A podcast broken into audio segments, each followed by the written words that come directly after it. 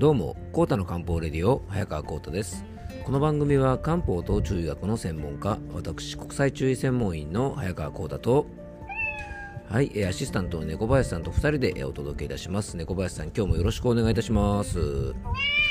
はい、よろしくお願いいたします。えー、今回は理想の一日を過ごすために大切なことは良い習慣づくり、寝る時間、起きる時間編ということでね、えっと、今回と次回2回に分けて、先日ですね、YouTube の番組、えー、京子とコータのああゆる漢方ラボというね、あの YouTube の番組をやってるのですが、あのその中で取り上げた理想の一日を過ごすために大切なことはということをですね、えっと、ちょっとね、大事なところだけ少し切り抜きして、え、このポッドキャストの番組で、え、ちょっとお届けしていきたいなと思います。はい。えー、猫林さんね、今日は12月29日ですよね。うん、あの一応ね今日の29日はね今年最後のねあの僕のお店のね最終の営業日で、えー、明日30日からですね1月3日までは、えーと、年末年始のお休みとなるんですよね。はいということでね今年も1年ね本当にあのたくさんのお客さんの方に来ていただいてねあれの本当にあの感謝してます。ありがとうございました。あのこの番組を聞いてくださってるねリスナーの方もですね本当たくさんの方があの漢方相談のね申し込みしてくださってですねまあ、オンラインでねお話することがほとんどだったんですがあの実際ねリスナーの方とこう漢方相談なんかができてね僕もすごくあのね勉強になりましたし面白かったですしあのちょっとでもね相談してくれた方のお役に立てたならあの僕も非常に嬉しいなと思っております。また来年もねぜひよろしく願いいたします。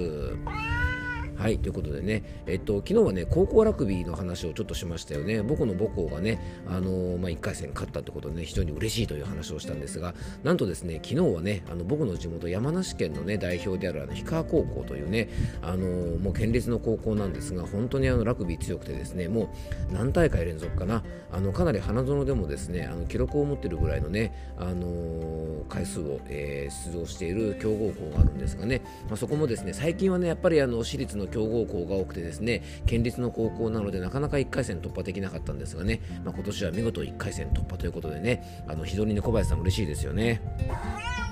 ね、あのラグビーもね非常にあのワールドカップ以降盛り上がってきてますのでね高校ラグビーの方もねぜひ皆さん機会があったらねぜひご覧いただけたらと思います。はいで普段はですね、えっと、最後にご案内をしているのですが今日はですね最初にちょっとご案内したいことが一つございまして告知の方だけさせていただきたいと思います。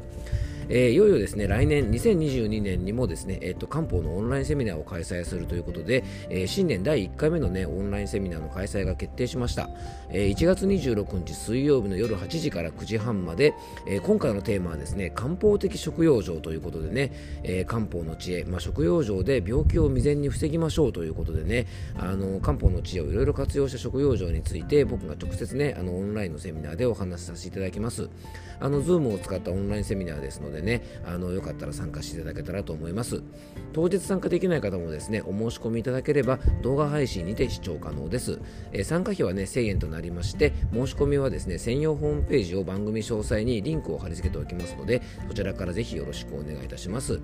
ノートのオンラインマガジンがね月額500円なんですがあのこちらのねオンラインマガジンに登録の方はこちらのセミナー無料でね参加もしていただけますのでねよかったらノートのオンラインマガジンの登録の方もぜひ覗いてみていただけたらと思います、えー、それではコータの漢方レディオ今日もよろしくお願いいたします。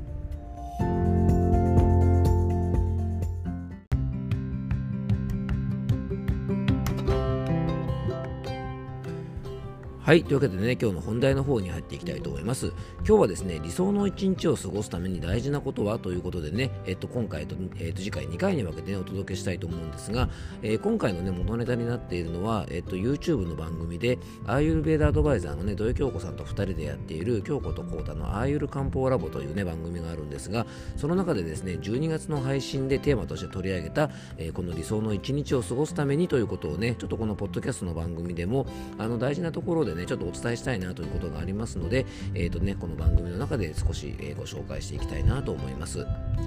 えー、例えばね朝5時半に起きてウォーキングしてその後シャワーを浴びて読書をしてブログを書いてゆっくり朝ごはん食べてとかですねあの理想的なですね一日の過ごし方を今年の最初にねいろいろ考えたけども結局なかなか実行できなかったなんて方ね、まあ、僕含めて結構多いんじゃないかなと思います。誰しもですねこんな風に一日過ごせたらいいよなという理想があると思うんですよね。でまあ、そんな理想の一日を過ごしたら、えー、過ごすためには、まあ、どうしたらいいのかなんてことをね先日 YouTube の番組でもお話ししたのですが、えー、そんなね理想の一日を過ごすために大事なことがいくつかねポイントがありますよね。で、まあ、どんなあの一日がですねまず理想の一日なのか皆さんね頭の中でちょっと考えてみてください、まあ、こんな一日だったらまあこう一日ねすごく理想的だよななんていうことね皆さん思い浮かぶでしょうか？で僕自身ですね番組で、まあ、京子さんとお話しするまでね理想の一日というものはね最初にちょっとねお話ししたように、まあ、この時間に起きてこの時間に本読んでとかこういうことやってああいうことやってっていうふうにですねあのいろんなことを詰め込んでその通りこなせれば、まあ、理想的な一日だっていうふうに考えてたんですね。でいわゆるですね、 to-do list って言われるようなものを作ってね、これを全部消したら今日はクリアみたいな感じでね、ゲームで言ったらですね、一面クリアとかっていう感じで、あのそんな風に考えてたんです。で確かに毎日やることのリスト、 to-do list をどんどん消していくということはですね、達成感もあって、目に見えて、まあ、今日はこういうことやったぞという成果がわかるので、気分的にはですね、非常にすっきりするものなんですよね。でもその反面、まあ、やってないことだらけ、ね、本当に一日他にやらなきゃいけないことがいろいろあってね、忙しくてできなかったりすると、なんとなくやり残したことが多い感じがして、まあ、気分もすっきりしないし、なんとなくね、気をつけないと、一日中何かに追われてるような、まあ、そんな一日になってしまう。落ち着きのない一日になってしまうんじゃないかなと思います。でこういうね詰め込み型のスケジュールって体調がいい時とかリズムがいい時はいいんですが、えー、なかなかですねもうあの日々の疲れが溜まってしまったりストレスフルな時はですねこの理想の一日が過ごせないことがかえってねストレスを生み出してしまう恐れもあると思うんですよね。でそんな中で、えっと、YouTube の番組でもね理想の一日として、まあ、譲れないポイントというのをね京子さんがおっしゃってたのですが、そのポイントがですね朝すっきり早起きができること。で夜寝るときにああ今日も一日楽しかったなとこうパタッと寝れること、まあ、この2つがですね自分自身のポイントだとおっしゃってました。これねお話聞いた時にまさにその通りだなと思って、まあ、不安や心配怒りなどねマイナスの感情を抱えることなくね幸せの気持ちで夜睡眠を迎えることができるというのは、まあ、人生における幸せな瞬間じゃないのかなというふうに非常に感じました。なので、まあ、理想の一日を過ごすための大事なポイントの一つはね夜寝る時の状態だというふうにね僕も改めて感じました。ある意味一日は寝る瞬間がねあのどれだけ幸せに迎えることができるかっていうふうに組み立てていけば逆にいいんじゃないかななんていうふうにも非常に感じました。そして寝る時とか起きる時が幸せな状態であることは理想の一日の大切なポイントだというふうに仮に定義すると、まあ、もちろんね自分はそうじゃないよという方もいると思うのでね、まあ、これ仮に定義するとじゃあ朝ねすっきり起きるために必要なことは何かと考えてね、えー、日頃の生活を考えてくるとちょっと変わってくるんじゃないかなと思います。朝すっきり起きるために大事なポイントはまず寝る時間。で夕食の時間と内容。例えばお酒飲む方はねお酒の量なんかも含めてですがあとは寝る時の心の状態。この3つのポイントはねほんと外せないんじゃないかなと思います。で就寝時間は僕自身ね以前は12時までに寝ればいいかななんて思ってたんです、まあ、その日のうちに寝ればいいなと思ってたらですね、まあ、京子さんはねできるだけ10時ぐらいに寝るようにしているなんて話をねあのおっしゃってたのでね、まあ、ちょっと真似してみようと思ってですね、あのー、できるだけ10時に近い時間に、ま就寝するようにしてみたんですね、まもちろんねちょっとあのできない日もね多々あるんですがあの当たり前なんですがねやっぱりねこの10時ぐらいに寝るようにするとね朝の目覚めがもう全然違うんですよね。でまたね10時に寝ようっていう風な目標を考えるとおのずと夕飯も早く食べようと思ったりとか、まあ、お酒をちょっとね家で飲んだりする時なんかも、まあ、早めに切り上げようとするので結果的にね食事内容とかお酒の量なんかもだんだん減ってくるんじゃないかなと思います。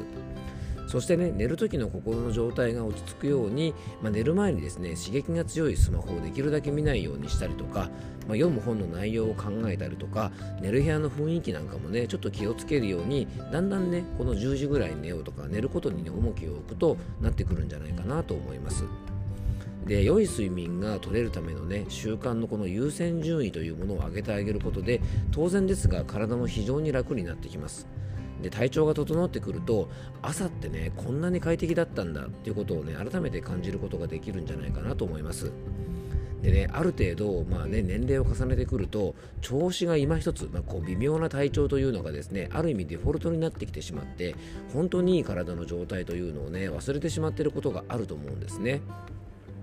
これはねよく漢方の世界で言われている生理痛ないのが当たり前というのと同じでねもともとこのね生理痛のある状態というのが当たり前になっちゃってるとですね生理痛がない状態を経験するとえ生理中ってこんなに過ごしやすいものだったのというふうに見える景色も変わってくると思うんですね。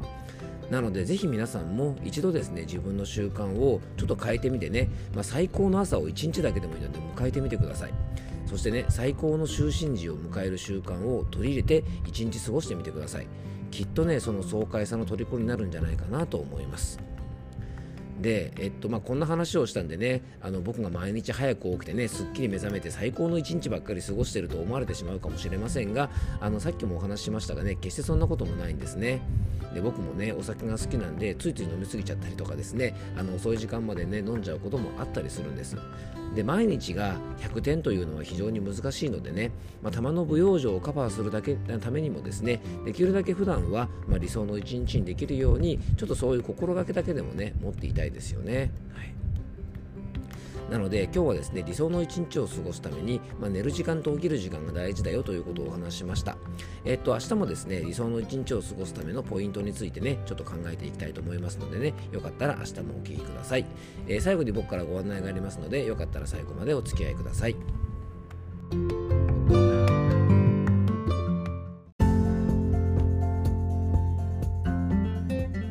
はい、ということでね、今日は理想の一日を過ごすために大切なことはということで、えー、寝る時間と起きる時間についてね、えー、ちょっと考えてみました。えー、また明日もね、このテーマでお届けしたいと思いますので、よかったらお聴きください。え、最後に僕からご案内です。この番組ではあなたからのメッセージやご質問、番組テーマのリクエストなどをお待ちしております。メッセージやご質問はね、番組詳細に専用フォームのリンクを貼り付けておきますので、え、そちらからぜひよろしくお願いいたします。え今日も聞いていただきありがとうございます。どうぞ素敵な一日をお過ごしください。漢方専科サーター薬房の早川浩太でした。では、また明日。